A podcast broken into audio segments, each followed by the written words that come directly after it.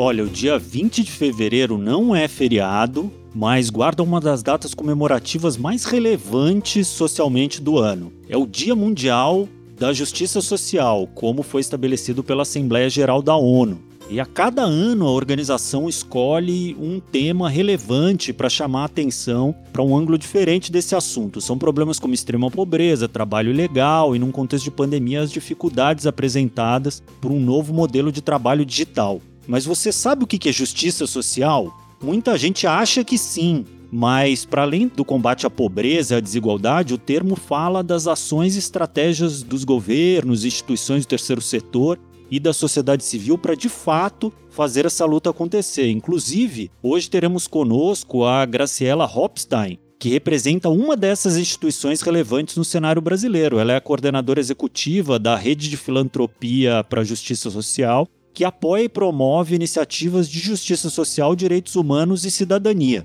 Eu sou o Arthur Loubach. Eu sou a Roberta Faria. E a justiça social é o tema de hoje do Aqui, aqui se faz, aqui se doa.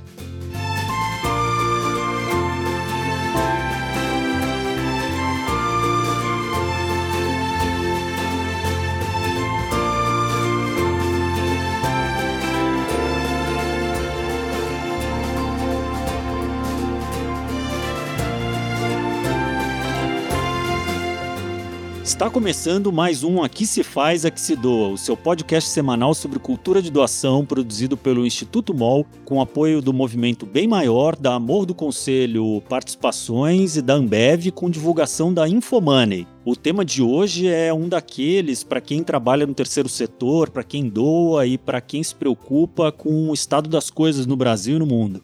Com certeza, Arthur. Pensar em justiça social é pensar no combate a todo tipo de desigualdade que ainda existe na nossa sociedade. E são muitas. São tantas e tão profundas que esse trabalho precisa ser contínuo e cada vez mais engajado. E o bacana é que dá para contribuir com isso de diversas formas, não só doando, mas até no seu dia a dia mesmo. Certamente você pode fazer bastante para combater o preconceito, por exemplo, se policiando e alertando as pessoas ao seu redor. Ou então, em algum momento, vai ter a chance de oferecer uma oportunidade para alguém que está com dificuldade e que de alguma forma foi barrado na sua vida por razões que ela não escolheu.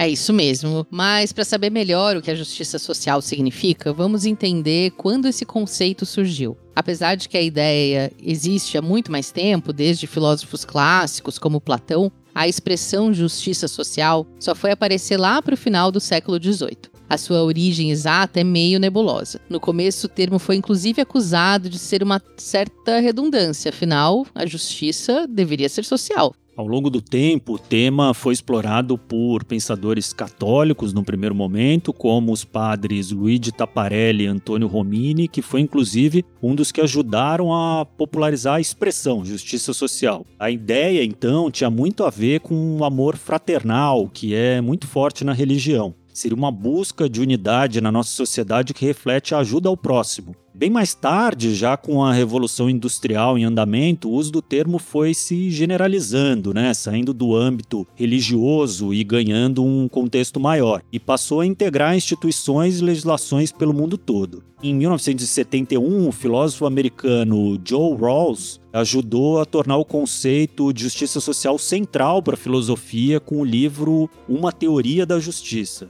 E a busca por justiça social hoje é mais importante do que nunca. Não é só o clichê de falar que o Brasil é um dos países mais desiguais do planeta, ou segundo mais desigual. É a realidade. Segundo dados do banco Credit Suisse, os índices por aqui, que já eram altíssimos, cresceram ainda mais em 2020 com a pandemia. Para se ter uma ideia, apenas 1% da população, o que corresponde no Brasil cerca de 200 mil pessoas, tem nas mãos 49,6% da riqueza total do país, ou seja, metade da riqueza nacional na mão de 200 mil pessoas. Um salto ainda de 3% em relação a 2019. Nós vimos em listas de Forbes e afins como aumentou o número de milionários e bilionários em 2020, ao mesmo tempo em que aumentou o número de famintos, é claro terrível e uma vergonha a gente sair do ponto que a gente está para aumentar a desigualdade, né? Já saindo num cenário terrível para ficar pior ainda. Esse é o pior nível de concentração de renda no Brasil desde o ano 2000. Estamos muito acima, inclusive, dos nossos vizinhos latino-americanos. Na verdade, entre as grandes economias do mundo, o Brasil só fica atrás dos russos em concentração de renda. Com os impactos da pandemia e da crise econômica, esses resultados podem se tornar ainda piores nos próximos anos. E claro, justiça social não é sobre renda apenas, mas também sobre oportunidade, sobre igualdade ou oportunidades equânimes para todo tipo de minoria política e grupos minorizados em geral. Agora que a gente sabe um pouco melhor o contexto, vamos descobrir com a gente o significado exato. E para isso a gente chama a nossa Alexa, que aqui se chama Rafa.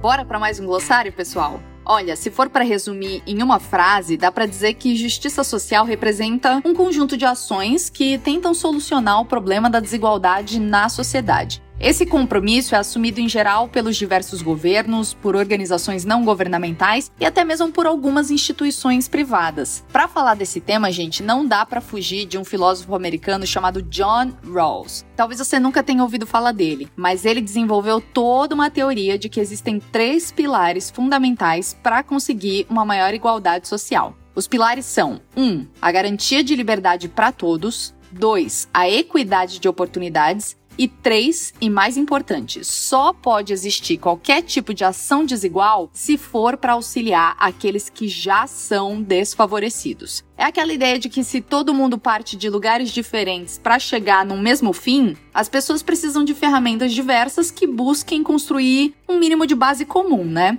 Outra pessoa que pensa bastante sobre justiça social é o vencedor do Prêmio Nobel de Economia, um canadense chamado David Card. As questões sociais são frequentes no trabalho dele e ele até já olhou aqui para o Brasil. Em 2018, ele fez uma pesquisa sobre como a questão racial influencia nos salários das empresas brasileiras. E spoiler, gente, influencia. O nosso racismo estrutural faz com que pessoas pretas sigam ganhando menos do que pessoas brancas nas mesmas funções. O fato de terem escolhido o David Card para receber esse prêmio Nobel mostra o quanto hoje já se reconhece a importância da preocupação social estar embutida na questão econômica também. Uma das principais buscas do governo pelo mundo, inclusive, tem que ser equilibrar esses pratinhos. De um lado, a justiça social e do outro, o crescimento econômico. E nesses tempos difíceis de crise e de pandemia, a importância da justiça social fica cada vez mais evidente, né? Bom, eu sou a Rafaela Carvalho e toda semana eu trago para você um conceito para te ajudar a entender melhor a cultura de doação no Brasil e no mundo. Até a próxima!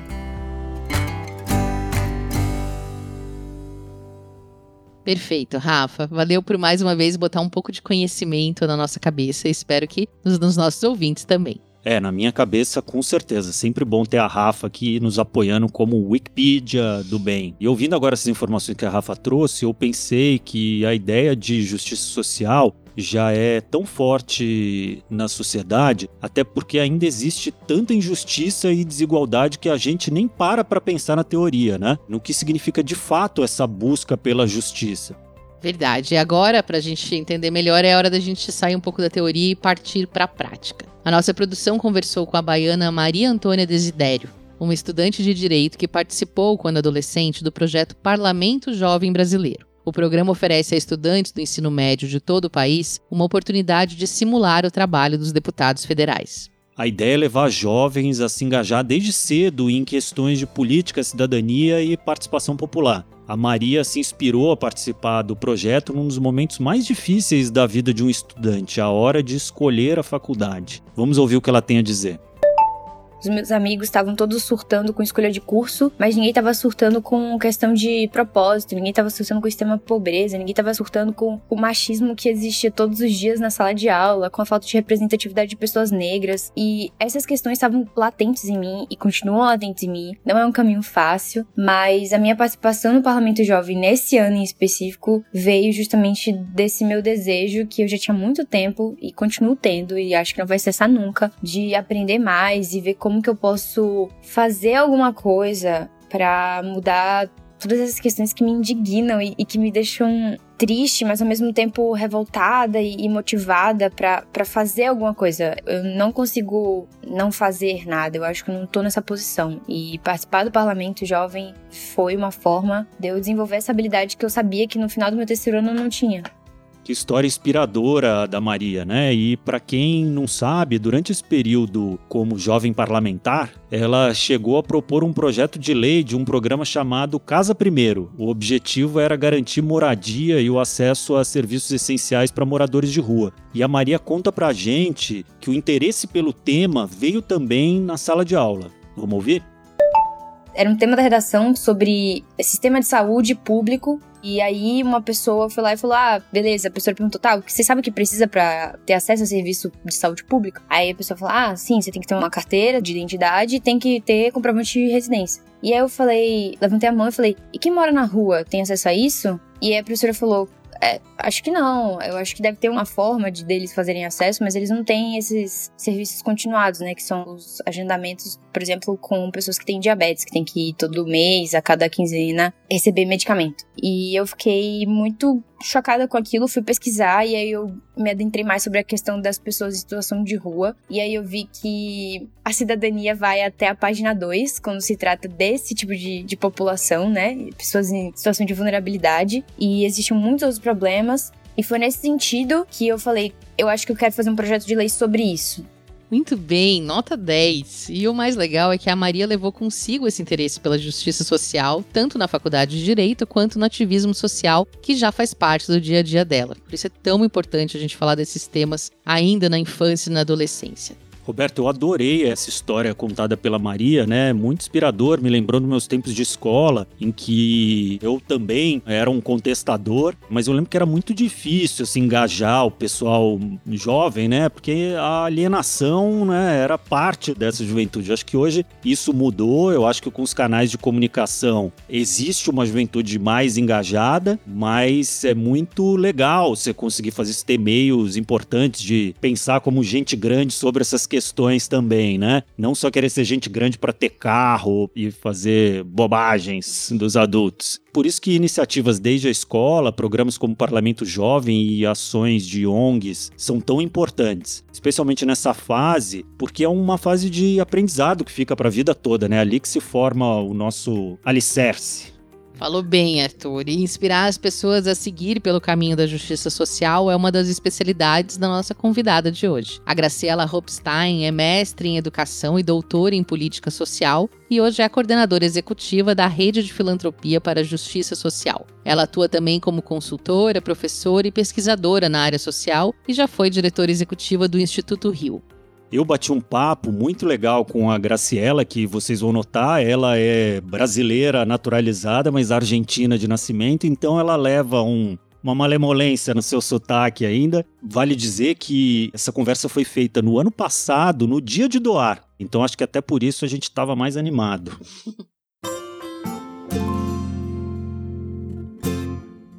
Graciela, estamos muito felizes com a sua presença aqui no podcast. Queria agradecer você ter aceitado o nosso convite.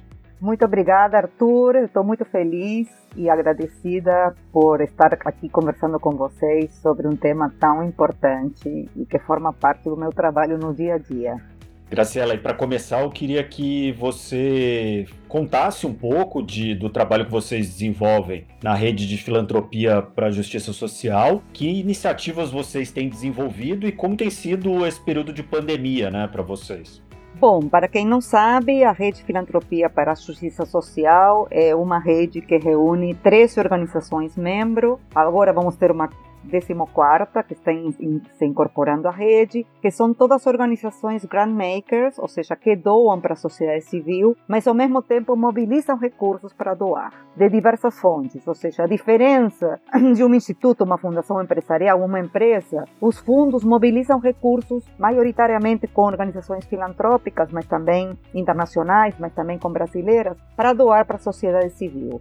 E na verdade a rede tem uma agenda própria, né, que é justamente sendo uma organização do ecossistema filantrópico brasileiro, a sua missão é uma missão de incidência, é tentar que realmente cada vez haja mais recursos para doar para a sociedade civil nas causas vinculadas à justiça social e direitos humanos. Então, a rede hoje tem o que a gente chama de fundos temáticos, fundos vinculados a, a temas como gênero, direitos humanos, questão racial, sempre numa perspectiva interseccional, porque os direitos humanos não podem ser colocados em caixinhas, né? Quando se trabalha com mulheres, se trabalha com mulheres negras, com mulheres lésbicas, quando se trabalha com questão racial, entram as interseccionalidades. Temos fundos comunitários, que são, na verdade, fundos alocados em organizações sociais, que são desenvolvedoras de projetos, mas que utilizam, de alguma forma, os fundos para alavancar determinadas agendas, e temos fundações comunitárias. Então, dentro desse leque é que a gente atua, né? Então, nossa missão é essa: influenciar a sociedade civil para que cada vez haja mais recursos para doar para a sociedade civil nessas causas como direitos humanos e justiça social de forma geral.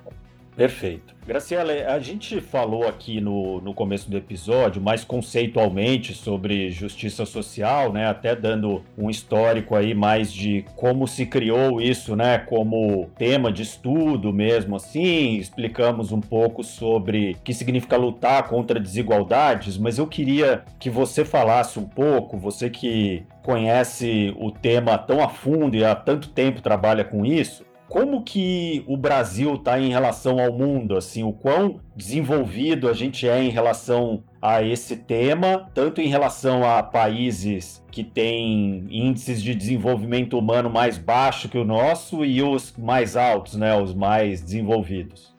Bom, então, na verdade, para nós, o grande guarda-chuva, eu não diria que é a desigualdade, né? É a desigualdade tem um recorte bastante especial dentro da rede, porque nós trabalhamos com foco no acesso a direitos. Ou seja, a questão da desigualdade para nós é abordada com a questão de, da desigualdade de acesso a direitos. E quando estamos falando de direitos, estamos falando de direitos de cidadania, estamos falando de direitos humanos. Então, esse é o nosso recorte, né? Por isso, o trabalho de justiça social e de direitos humanos tem esse recorte, né? O que eu vejo, assim, dando um panorama geral, eu acho que o Brasil, nos últimos anos, tem avançado bastante com algumas agendas vinculadas a direitos humanos, né? Que hoje estão absolutamente instaladas na agenda política, né? E que, inclusive, no contexto da eleição, não podem ser desconhecidas, como a questão racial, a questão LGBT, direitos, né? Estou falando dos direitos dessas populações, inclusive direitos indígenas,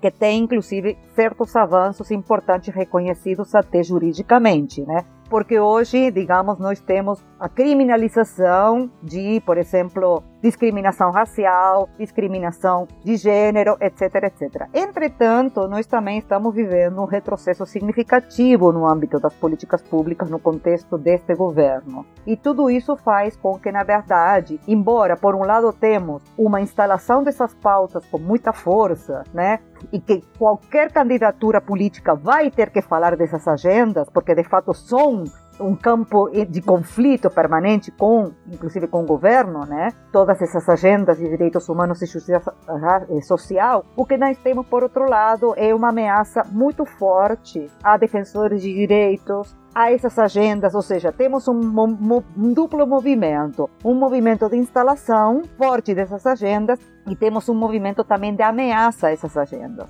especialmente ameaça concreta às populações envolvidas nessas agendas, populações indígenas, populações quilombolas, sociedade civil como um todo, as agendas vinculadas à mudança climática, etc, etc. Então, nós estamos com um momento de um grande conflito ali. Na verdade, claro que no Brasil se dá de uma forma bastante particular, né, no contexto do governo atual, mas eu diria que são agendas que de alguma forma estão em conflito no mundo todo. Em conflito quer dizer, né, uma disputa, digamos, de agendas, porque a gente está vendo uma onda muito conservadora vindo aí que ameaçam essas agendas e ao mesmo tempo nós temos movimentos que não têm volta atrás. Se a gente analisa, por exemplo, o movimento de vidas negras importam, que é o Black Lives Matter. Na verdade, vemos todas as agendas vinculadas à violência, né? Isso não tem como voltar atrás. E eu acho que, de alguma forma, a questão conservadora é uma resposta a essas agendas, porque essas agendas estão cada vez avançando mais e, na verdade, essa agenda conservadora é uma resposta para tentar frear essas pautas que vêm com muita força,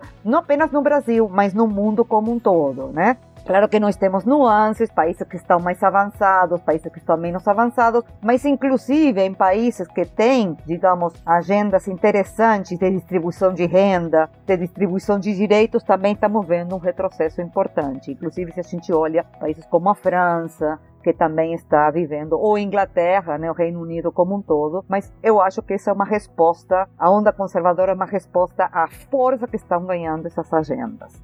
Perfeito. Um dos assuntos que a gente tocou aqui no início do programa também foi o engajamento de jovens em relação a questões de justiça social. A gente vê um movimento né, impactado pela tecnologia da informação, são vias que se cruzam assim, né, em sentidos opostos. Né? Ao mesmo tempo, a gente vê que a tecnologia muitas vezes leva o jovem à alienação, né, ou dá as ferramentas para se alienar, mas ao mesmo tempo também para os que querem se mobilizar elas ajudam a aglutinar movimentos, né? Como que você vê isso da participação dos jovens, principalmente no momento de agravamento dessas questões como agora? E quais são os desafios, assim, né, em relação a isso?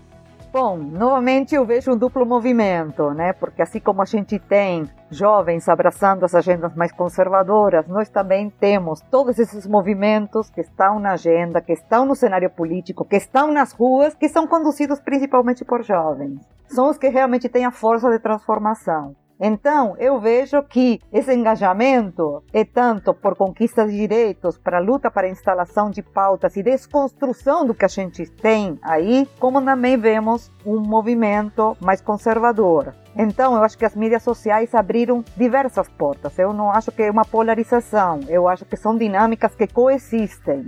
É impossível hoje pensar no protagonismo dos movimentos sociais sem pensar no engajamento dos jovens, porque são jovens os que realmente recriam o tempo inteiro as agendas, que recriam o tempo inteiro as dinâmicas dos movimentos. E obviamente essa juventude que temos aí é uma juventude muito interessante porque traz elementos novos, obviamente, onde a comunicação é uma estratégia absolutamente relevante e as mídias sociais facilitando isso, mas ao mesmo tempo é uma juventude que também reconhece a trajetória dos movimentos anteriores. Isso é interessante, porque vai se somando, né? Ou seja, é uma juventude que reconhece, por exemplo, a luta do movimento, a luta histórica do movimento negro, a luta histórica do movimento feminista e vai recriando essas agendas, né? Porque a gente não pode ficar no passado. Hoje são agendas identitárias que vão se cruzando e essa questão interseccional que eu falei, porque hoje a gente não fala da mulher, a gente fala da mulher negra, da mulher indígena, da mulher lésbica, né, da mulher trans, da mulher quilombola. E todas essas questões, eu acho que são os movimentos que têm essa capacidade, inclusive, de sair das caixinhas. E são essas múltiplas conexões, inclusive conexões não apenas no Brasil, mas uma juventude que tem conexão com o regional, que é a América Latina, e com o mundo, né? Então, hoje temos esses laboratórios acontecendo, o que realmente é muito interessante do ponto de vista da configuração de como se dão as lutas e os movimentos. Legal. É, em relação à filantropia, Graziella, a gente nota, como você já falou, que a gente viu nesse momento de crise terrível, as doações aumentarem, surgirem de lugares inesperados até, né, de muitas empresas que nunca tinham se engajado dessa forma, mas ao mesmo tempo também a gente nota agora no segundo ano da pandemia uma queda muito grande, né, dos volumes de recursos doados, o que mostra que talvez não tenha se desenvolvido tanto a cultura de doação nesse período, mas sim um capital mais emergencial, alguma coisa assim, né? O que, que a gente pode fazer nesse sentido para a gente tentar ter um impacto mais duradouro nesse sentido e fazer com que as empresas, as pessoas sejam mais doadoras permanentemente. Esse é o grande desafio, realmente, porque é verdade que a sociedade brasileira se mobiliza perante as catástrofes em geral, né? Catástrofes sanitárias, catástrofes naturais. Então, isso é uma conduta, digamos, do perfil de doação da sociedade brasileira, né? Eu vejo que, na verdade, estamos dando pequenos, grandes passos, porque, de fato, muitas das doações, ou algumas das doações feitas no contexto da pandemia, tentaram criar, de alguma forma, uma ideia de continuidade, por exemplo, criando fundos patrimoniais, né? Uhum. A gente tem aquela experiência do Itaú Unibanco, que cria um fundo patrimonial, que eu me lembro que é de um bilhão, que a ideia é que esse fundo possa permanecer. Então, eu estou vendo que, obviamente, qualquer processo de transformação não se dá de um dia para outro, né? São, de repente, décadas em acontecer. Mas tem na sociedade civil, sim, e tem no campo da filantropia movimentos cada vez mais trabalhando no sentido de fortalecer a cultura de doação. E olha a felicidade, você está fazendo entrevista hoje, que é o dia de doar, né? Exato. É hoje o dia de doar, que é o Giving Tuesday, que agora no Brasil é o dia de doar, né? E que já vem crescendo de uma forma bastante expressiva. E tem movimentos como o Movimento pela Cultura de Doação, a própria rede, o próprio GIF, que estão abraçando essa causa, que justamente a ideia é doar, né, de uma forma mais permanente, mas a gente tem que ir fazendo baby steps, né, passo a passo. Eu vejo que Estamos longe ainda do que o Brasil poderia ser, porque existe ainda um gap muito importante entre o potencial que o Brasil tem para ser efetivamente doador. O Brasil é a 12 economia do mundo, ou talvez a décima, não sei agora no ranking como ficou. Tem pessoas muito ricas, tem empresas muito poderosas, mas ainda a gente tem uma cultura de doação muito aquém, né? E quando na verdade se doa, né? Se doa muito pouco para a sociedade civil, e se doa muito menos ainda para causas de direitos humanos e justiça social. Mas todo esse movimento de doação, de alguma forma, vai criando massas críticas e camadas para envolver cada vez mais doadores. Eu acho que existe hoje, pelo menos na agenda pública, a ideia da doação como uma estratégia que não vai apenas no caminho do assistencialismo, que vai também no, no sentido de pensar em criar dinâmicas mais permanentes, né? Existem muitas pessoas trabalhando nisso e existe uma força-tarefa para isso. Ainda estamos engatinhando, considerando o potencial que o Brasil tem, e considerando outros países, né, especialmente os países do hemisfério norte, né, digamos formas de doação que são mais expressivas. Mas eu também queria aproveitar para dizer que, na verdade, existem formas de doação que a gente às vezes não percebe, né? Que é isso que a gente, de alguma forma, tem que começar a dar visibilidade, que são as doações que acontecem no nível das comunidades, que existem, inclusive, uma ancestralidade no Brasil. Ou seja, o movimento negro, o movimento indígena, consegue há muitos anos criar dinâmicas de doação né, para alavancar suas próprias atividades, a gente tem que olhar para elas. Não é que as grandes empresas e a, e a, a, grande filantropia né, são os únicos atores da doação. Né? Existem muitas iniciativas no Brasil que são de pequenas comunidades, inclusive comunidades quilombolas, como falei, indígenas, comunidades de agricultura familiar, que têm toda uma cultura de doação, né, que tem todo um trabalho colaborativo, cooperativo, de doação de tempo, de doação de bens, de colocar dinheiro no seu próprio bolso para comprar, sei lá, né, um biodigestor, ou que inclusive nós sabemos que as comunidades, né, as irmandades negras já vinham se organizando há muito tempo para comprar alforrias, né, dos próprios escravos. Então, nós temos que olhar para isso também, né? Porque, na verdade, quando a gente é, vê a grande filantropia, claro, falamos em 6, 7 bilhões, mas não olhamos para estas experiências que, inclusive, foram muito alavancadas e muito potencializadas pela economia solidária, que foi uma política pública brasileira muito importante, né? Durante os governos Lula e Dilma, né? Durante os governos do PT, que foram realmente muito importantes para, por exemplo, criar fundos rotativos, criar bancos comunitários. E nós também precisamos vamos olhar para essas experiências, que em termos de volume de recursos não se compara com a grande filantropia, mas que tem tecnologias e que tem conhecimentos e que tem atores muito relevantes articulando territórios e fazendo coisas onde a grande filantropia não chega. O que a gente chama de filantropia comunitária. Então, nós temos que pensar também nisso, né? Que isso existe e que nós precisamos que a grande filantropia olhe para essas experiências também para poder apoiá-las e para que elas possam se desenvolver cada vez mais. Com certeza, bem lembrado. Bom, Graciela, o papo tá maravilhoso, mas o nosso tempo é curto aqui, então agradeço pela entrevista e agora eu vou te convidar para tirar o chapéu de gestora da rede e agora você se colocar pessoalmente aqui para participar da nossa rodada relâmpago. Ótimo. Explicando, a rodada relâmpago é: eu vou te fazer algumas perguntas e você vai responder com a primeira coisa que vier à sua cabeça, curtinha, tá bom? Tá bom. Então vamos lá. Qual foi a sua doação mais recente? A minha doação mais recente foi para uma grande campanha pública, que foi aquela de se tem gente com fome, dá de comer. Bacana. Qual é a sua causa do coração? Minha causa de coração tem a ver com a justiça social e direitos humanos. Claro. O que, que você doa que não é dinheiro?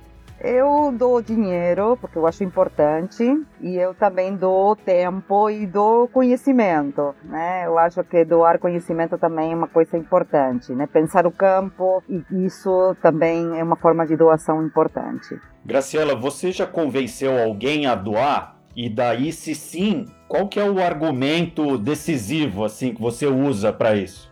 Eu não acho que sou uma promoter da doação, de forma geral, mas eu acho que, por exemplo, na minha família, sim, temos falado muito da importância da doação, especialmente da pandemia, e eu acho que isso é importante, né? Pelo menos a gente aqui decide de forma familiar que doações fazer e quando alguém quer doar para alguma causa, doamos, inclusive para pessoas físicas que passam necessidades que a gente de alguma forma quer apoiar pessoas que representam minorias políticas, etc, etc. Né?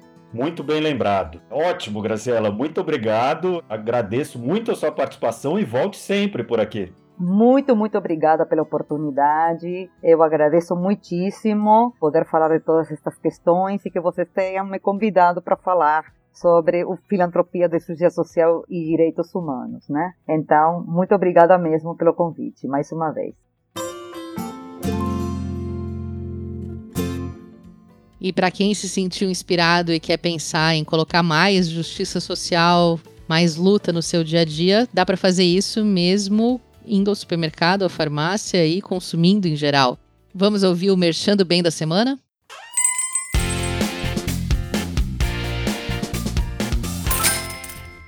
Querido ouvinte! Você já deve ter ouvido falar sobre shampoo em barra, não é mesmo? Esse produto nasceu como uma opção muito mais sustentável para o nosso dia a dia. Mas o que talvez você não saiba ainda é que podemos multiplicar esse bem. Além de usar um produto sustentável, ele ainda reverte parte da sua renda para projetos sociais. Bom, essa é a dica do nosso quadro Mexendo Bem. Eu sou a Duda Schneider e vou contar para vocês sobre os produtos da marca Bob. A Bob é uma marca que nasceu com o objetivo de desconstruir paradigmas, inovar a indústria e mostrar que podemos sim ser sustentáveis com práticas acessíveis. Eles possuem diversos produtos de autocuidado em barras, que não precisa de plástico para existir e não desperdiça água para produzir. E ainda por cima, até o dia 26 de novembro de 2022, a marca vai reverter 0,5% do faturamento de todas as barras para a WWF Brasil para apoio a projetos de regeneração e preservação da natureza. Demais, né? Para garantir o seu e começar a mudar os seus hábitos, é só entrar no site da loja www.usebob.com.br e olha só, a nossa produtora do podcast, a Ana Azevedo, usa os produtos e recomenda muito. Espero que tenham gostado do quadro de hoje e até a próxima! Arthur, eu vou levar pro coração essas conversas que a gente teve hoje sobre justiça social. É engraçado como muitos de nós que trabalham no terceiro setor, são ativistas, enfim, de alguma maneira a gente carrega esses valores, essa luta desde cedo, como acontece com a Maria Antônia, mas sem saber o nome das coisas ou saber os conceitos por trás ou o tamanho que essa luta tem. Então, ouvir as lutas da Graciela, da Maria Antônia, acho que me deixou muito inspirado e me fez pensar também que a gente precisa estudar mais para tentar ser mais justo ainda em tudo que a gente faz. Bom, é, eu gostei. Um assunto difícil, né? Ainda mais no, num contexto que a gente vive, né? O Brasil vive muitos extremos e a gente tem uma parte da sociedade que, no final das contas, toma a maior parte das decisões e domina a maior parte do capital, que, na verdade, não gosta do e não conhece o Brasil real, né? Então, tem uma coisa que eu, eu vi na Graciela, a gente até conversou um pouco ali depois da entrevista, eu noto que tem uma dificuldade assim, né, de acessar alguns estratos da população simplesmente com um discurso que devia ser óbvio.